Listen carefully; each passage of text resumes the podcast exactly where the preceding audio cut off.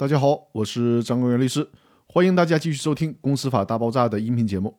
这一期和大家聊的话题是：与未出资股东承担连带责任，凭啥？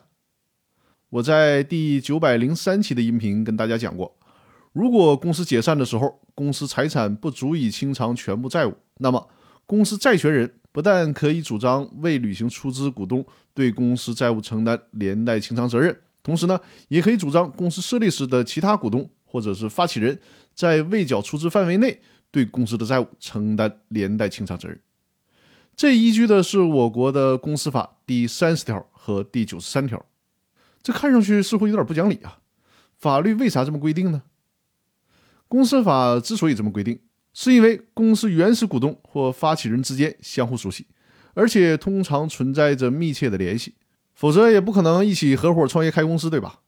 法律规定他们相互之间。对各自的出资的真实性、有效性和充分性相互负有监督的义务，这样呢可以防止他们相互串通，逃避对公司出资的义务。也就是说，法律让股东之间彼此看着对方，谁出资也别玩赖。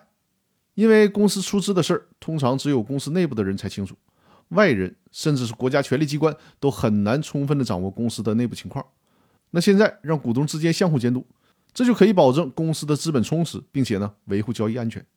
这就是群众监督群众，股东之间相互制约，效果会更好。另外强调一下，虽然我国公司法第三十条仅规定公司原始股东对其他的股东非货币瑕疵出资承担连带责任，但是呢，最高人民法院依据这条的立法目的和民法上的类推原理，在公司法的司法解释三里面，通过司法解释的形式规定了。公司设立时的股东对其他股东货币出资的瑕疵也要承担连带责任。我在我的公司法大爆炸视频精品课里面对这个问题专门做过详细的讲解。所以说呢，大家一定要引起重视，不光是非货币出资要彼此监督，对于货币出资也得彼此监督，否则发起人之间是要承担连带责任的。那好，我们这期的音频就分享到这里了，更多内容我们下期继续。感谢大家的收听。